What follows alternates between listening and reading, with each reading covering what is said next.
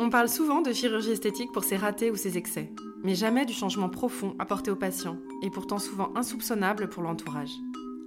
Ce podcast s'intéresse au parcours intime et parfois difficile des patients de chirurgie et de médecine esthétique. Pourquoi en arrive-t-on à se faire opérer? Comment cela est-il perçu par l'entourage? Comment le vit-on? Bienvenue dans mon podcast Au scalpel. Bonjour Guenièvre. Bonjour. Merci d'être venue euh, ici aujourd'hui pour témoigner de votre expérience en chirurgie plastique. Alors, ma première question, c'est quelle opération avez-vous eue et quand était-ce? Alors en fait, j'ai fait une rhinoplastie, j'en ai fait deux pour être plus précise, une première en décembre 2016 et une seconde en mars 2018. Alors une rhinoplastie, c'est l'intervention de chirurgie plastique qui concerne le nez. Euh, on peut réaliser une rhinoplastie complète, c'est-à-dire en général souvent c'est la bosse ou une déviation du nez, euh, et éventuellement une rhinoplastie de la pointe. Et puis parfois il y a des patients, on va juste traiter la pointe, ça s'appelle une rhinoplastie de la pointe. On peut également aussi, lors d'une rhinoplastie, qui concerne en fait l'extérieur du nez, euh, traiter l'intérieur pour la respiration. Parce que par exemple, parfois il y a des patients qui ne respirent pas correctement, il y a une narine où l'air ne passe pas parce que la cloison nasale, ce qu'on appelle le septum, est déviée. Et dans ces cas-là, ça s'appelle une septoplastie. Donc en fait, on peut tout à fait, lors d'une rhinoplastie, associer un côté esthétique et puis un côté, ce qu'on appelle plus fonctionnel, c'est-à-dire pour mieux respirer. Donc on associe les deux, le, respirer et avoir une apparence qui soit plus satisfaisante en fait. D'accord. Vous aviez quel âge à l'âge de la première intervention? Maintenant, j'ai 36 ans, donc euh, je ne suis pas très douée en calcul, mais euh, Ça faisait 30 moins 4, 32 ans. Avec beaucoup, après beaucoup d'années de réflexion, en tout cas. Et alors, qu'est-ce qui a motivé justement, qu'est-ce qui, pendant ces années de réflexion, qu'est-ce qui a motivé cette idée d'intervention? Comment est-ce que vous en êtes arrivé à vous dire un jour, euh, tiens, je voudrais me faire refaire le nez en fait, ça a été un long cheminement. Euh, tout d'abord, c'est quelque chose que j'avais en tête depuis un certain moment, depuis mes 18 ans, pour être honnête. Mais c'est vrai que j'ai attendu d'être plus épanouie dans ma vie de femme, loin des injonctions morphologiques. C'était vraiment un cheminement personnel, vraiment familial. Et c'est vrai que j'ai attendu d'être beaucoup plus mature pour avoir pour euh, être euh, avoir connaissance de mes réels besoins. Je pense que si j'avais fait une rhinoplastie à 18 ans, j'aurais voulu peut-être quelque chose d'un petit peu plus exagéré que maintenant un peu moins harmonieux et naturel. Et là, c'était vraiment thérapeutique en fait. Euh, c'était vraiment un, enfin une procédure c'était thérapeutique pour vous? En fait, j'ai longuement réfléchi. Il y avait un, un, bagage familial qui faisait que j'avais le nez de mon père biologique. Il faut savoir qu'actuellement, mon nom de famille, que je ne citerai pas, j'ai été adoptée à l'âge de 18 ans par mon beau-père. Et c'est vrai que c'est un trait de caractère. Ça se voyait comme le nez au milieu de la figure, c'est le cas de le dire. Vous connaissiez votre père biologique? Je l'ai connu, effectivement. Et euh, bon, voilà, sans rentrer dans les détails, euh, c'était pas quelqu'un de très très bien. J'ai grandi sans lui, effectivement, mais j'avais toujours cette. Euh, comment je pourrais dire ça Ce, nez qui était là au milieu de mon visage et qui me rappelait un petit peu, voilà, tous les jours qu'il était là, ce fantôme-là de quelqu'un qui ne m'avait jamais élevé.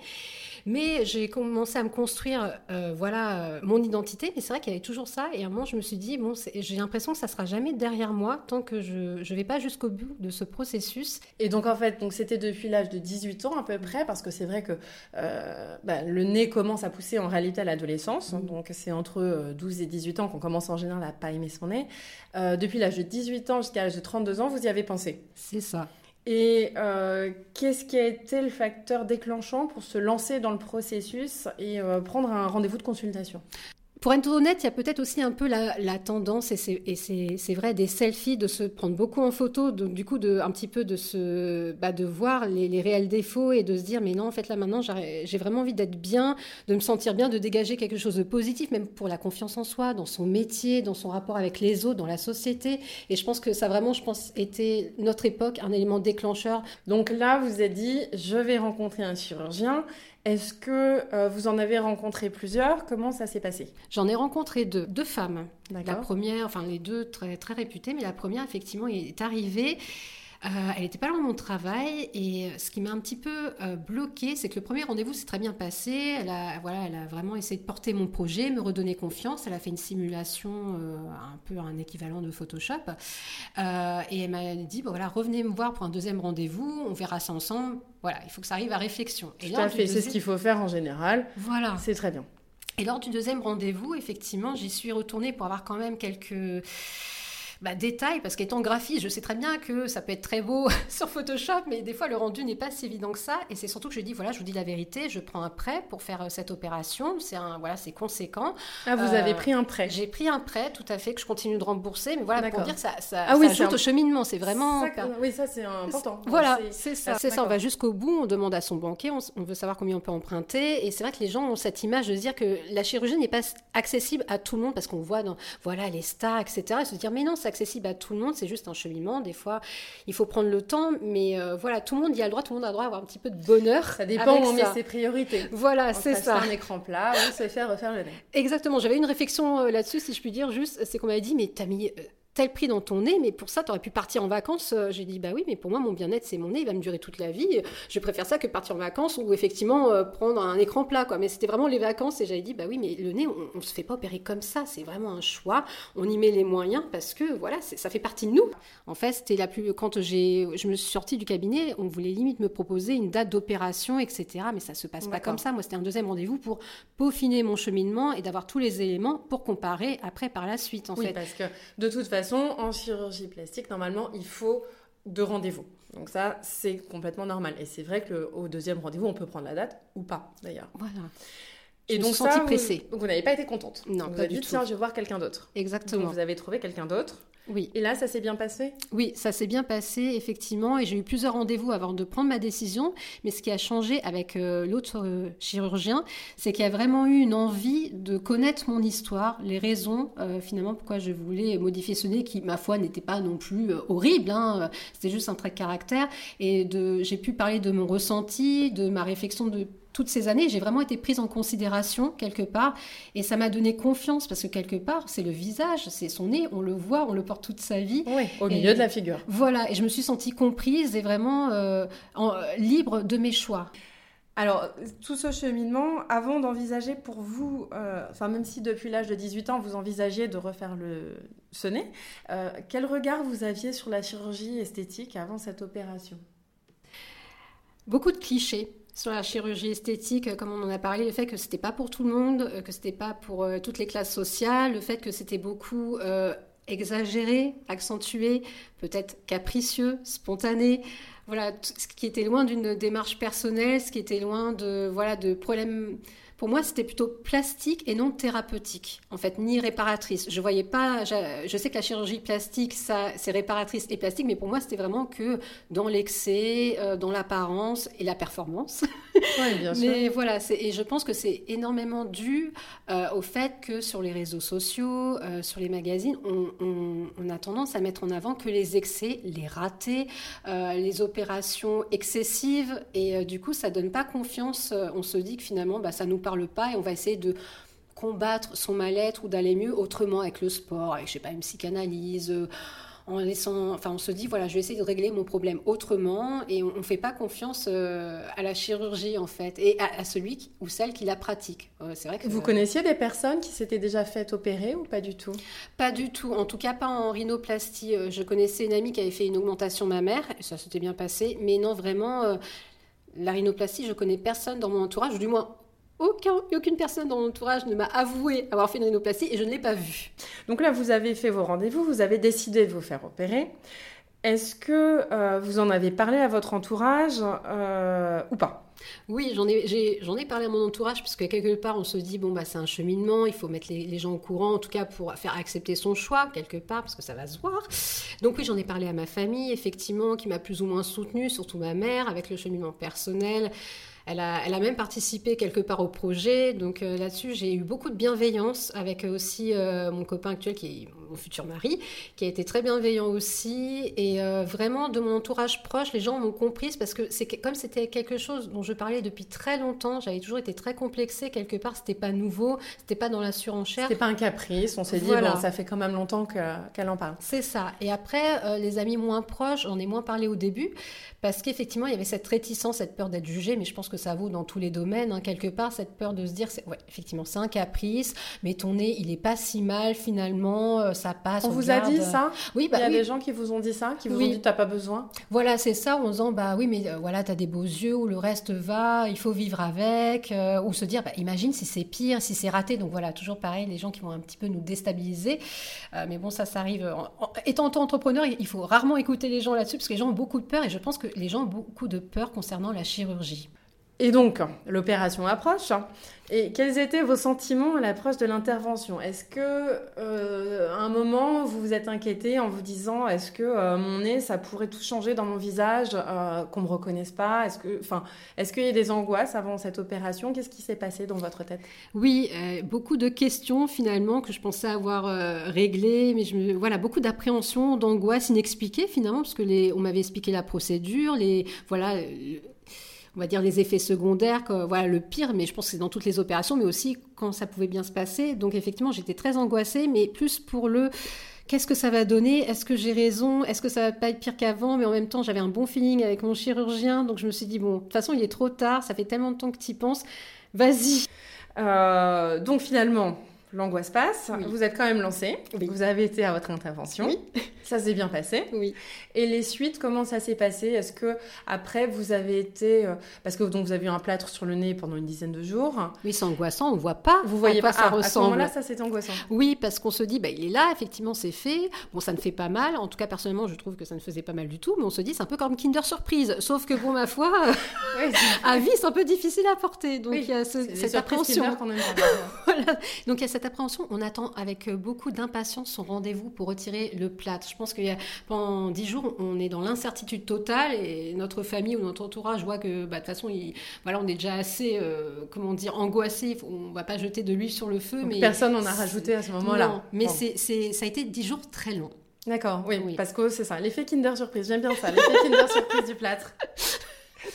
Et alors, du coup, le résultat, quand on a retiré le plâtre, alors c'était comment quand euh, le chirurgien ou la chirurgienne, du coup, vous retire le plâtre euh, Vous êtes vu la première fois qu'on se voit avec son nouveau-né, auquel on pense depuis euh, l'âge de 18 ans. C'est comment? Honnêtement, au tout début, effectivement, j'avais pas pris assez de recul parce que voilà, il a, eu le plâtre, donc il est un petit peu gonflé. Il faut, il faut qu'il reprenne vie, hein, ce petit nez. Donc effectivement, on est un petit peu surprise, euh, mais pas autant que je pouvais l'imaginer. C'est-à-dire que c'était limite naturel. Je me suis dit, bah, il fait partie de moi. Effectivement, bah, je suis satisfaite. Euh, enfin, quelque part, j'ai pas été trop surprise, mais euh, c'est vrai qu'il y a un petit temps d'adaptation par rapport au regard des autres. Effectivement, là, c'est assez intéressant. Est-ce que c'est le regard des autres ou c'est est-ce que l'idée que vous faites du regard des autres? Je m'explique, c'est que des fois, on a des choses où on a l'impression, par exemple, que, en fait, parce que, euh, par exemple, pour les injections, euh, on a de l'anesthésie locale, on a l'impression que tout le monde voit euh, quelque chose, alors qu'en fait, on n'est pas déformé. Mmh. Donc, mmh, c'est un peu compliqué à comprendre, mais est-ce que c'était vraiment les gens le voyaient ou est-ce que c'était l'idée qu'ils le voient qui vous embêtait? Bah, Ce qui m'embêtait, non, c'était peut-être plus l'idée. Enfin. L'idée qu'il le voit, j'étais honnête, il le savait, mais c'est vrai que ce qui était marrant, c'est qu'il y en a qui, à qui je ne l'avais pas dit, qui ne s'en sont pas rendus compte, et d'autres qui l'ont vu tout de suite. Il y en avait qui m'ont accusé parce que alors les voir physiquement. Compte, mais ils l'ont vu. En fait, au début, je l'ai pas dit, mais ils se sont pas rendus compte tout de suite. Et il y en a qui ont dit, mais t'as fait du Photoshop? J'ai dit non. ils m'ont vu en photo en fait d'abord, et euh, en fait c'était voilà une de mes meilleures amies qui était avec sa petite copine et qui elle ne l'avait pas remarqué. Elle m'a dit ah bon, tu l'as, t'as fait quelque chose à ton nez, mais elle me connaissait pas depuis très longtemps, mais les gens qui vous connaissent depuis vous, je sais pas, vous avez fait le lycée avec, le collège et tout, ils le voient tout de suite, effectivement, et, la vie était très diversifiée. J'ai des gens qui m'ont dit, je l'ai vu tout de suite, et d'autres qui m'ont dit, bah, et qui n'étaient pas au courant, bah, j'ai pas tout de suite vu, en fait, c'est comme c'était naturel, j'ai pas tout, j'ai vu qu'il y a quelque chose qui avait changé, donc, mais j'ai pas pu ils dire pas réussi. En fait, ils ont vu qu'il y avait quelque chose, mais ils n'étaient pas capables de dire c'est le nez. Quand ils le savaient pas, ouais, ils n'étaient pas capables de se dire. Ouais, voilà, ceux qui ne le savaient pas, ils ne, voilà, comme quoi c'était équilibré. Euh, ils n'ont pas tout de suite euh, vu. Donc quelque part, on se rend compte quelque part, c'est nous qui nous voyons tous les jours, qui nous, on se passe à la loupe, mais les autres personnes des fois n'ont pas la même, euh, la même vision des choses que nous, de nos complexes, de nos défauts. C'est un, un choix personnel. Voilà, c'est ça. Euh, et donc, alors, le, nez, il a évolué. Donc, finalement, vous êtes habitué un petit peu. Euh, il faut savoir que pour une rhinoplastie, c'est vraiment un an hein, le résultat final. En général, c'est ce qu'on ce qu'on explique aux patients.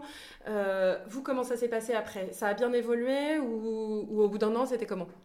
En fait, ça a n'a pas mis un an, mais au, début, c'est très gonflé. Donc c'est vrai que les gens ont du mal à se dire, euh, effectivement, ça va être plus fin, etc. Parce qu'on est gonflé, l'œdème est là, donc les gens ont du mal à se projeter. Mais bon, on le fait pour soi. Donc à partir de là, tout va bien. Mais par contre, j'ai une petite mésaventure, et ce qui a fait que, bah, quelques quelques mois après l'opération, j'ai reçu un choc. Vous avez rigolé, mais mon chat m'est rentré dedans. Ah oui. J'avais un petit chaton. Bah, un gros alors. Ah oui, oui, en tout cas, qui s'est, il était sous le lit, il a été énervé et je venais de la voir et il m'est rentré dans le nez et j'ai senti que quelque chose a bougé et je me suis dit, oh mon Dieu, c'était avant les trois mois et je me suis dit, oh, il y a quelque chose qui a bougé, comment je vais faire?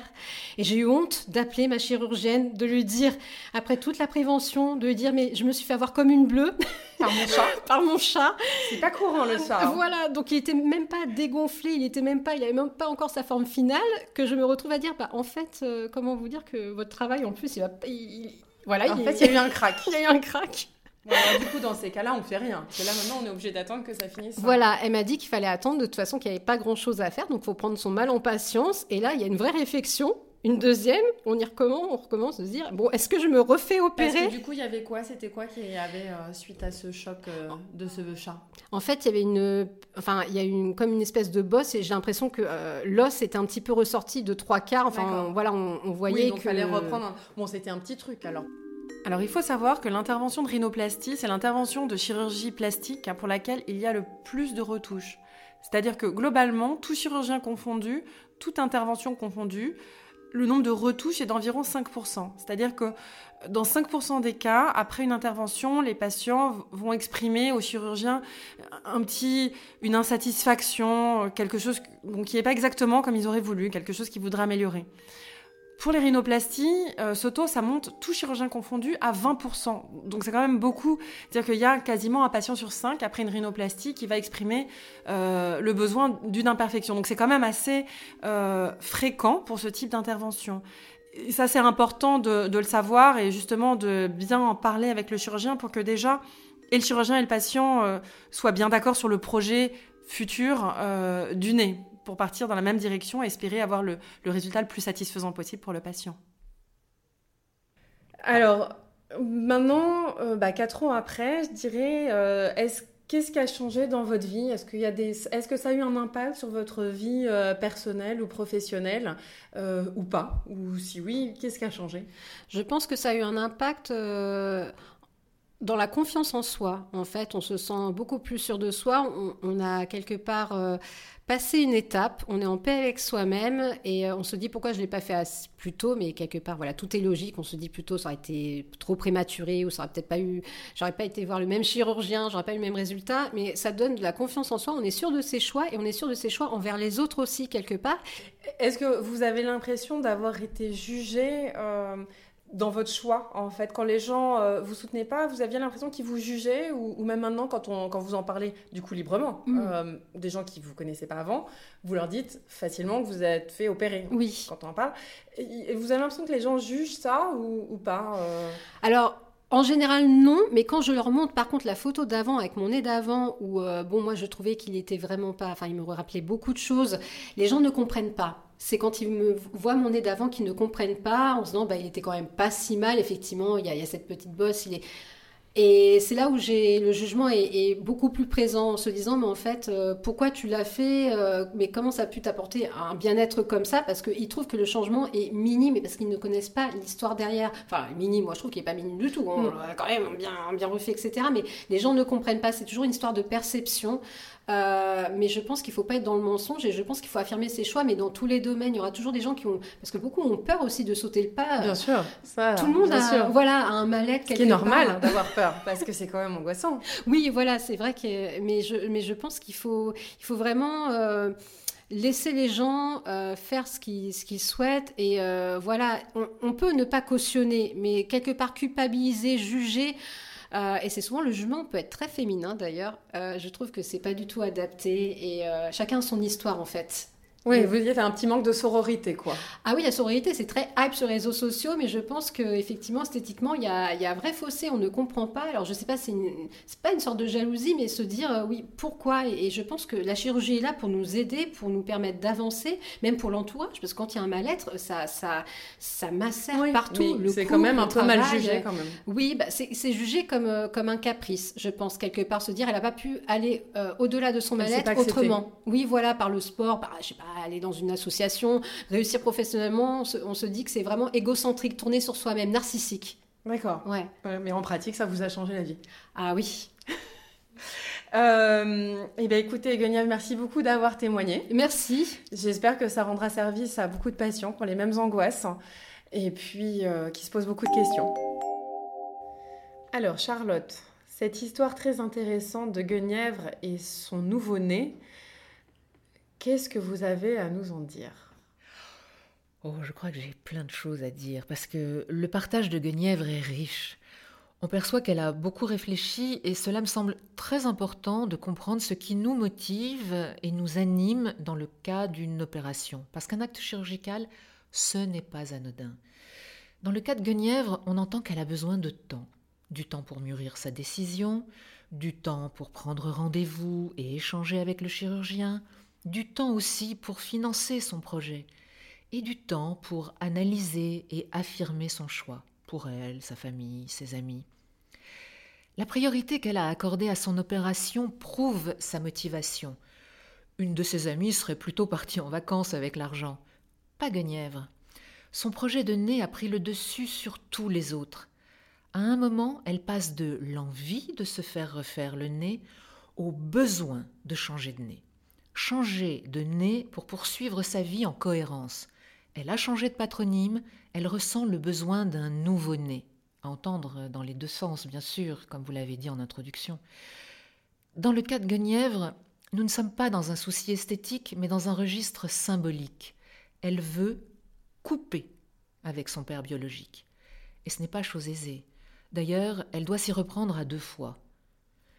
À plusieurs reprises, dans l'interview, elle dit qu'on a pu lui objecter de ne pas avoir dépassé son problème de filiation par une activité sportive ou l'analyse. Dans son cas, je pense vraiment qu'elle a mené la chirurgie et l'analyse de front, l'une faisant avancer l'autre. Cela peut sembler surprenant, mais les deux approches prennent du temps. Et si l'on tient compte de la période post-opératoire, ça peut prendre plusieurs mois. Pour finir, j'ajouterai que la chirurgie esthétique, comme la psychothérapie, sont des pratiques parfois jugées narcissiques et égocentrées. Guenièvre explique très bien que ce retour sur elle-même lui a permis de se sentir mieux. Se sentir mieux avec soi-même pour pouvoir se sentir mieux avec les autres. Et ça, c'est loin d'être égocentrique. Merci beaucoup pour cette analyse très intéressante.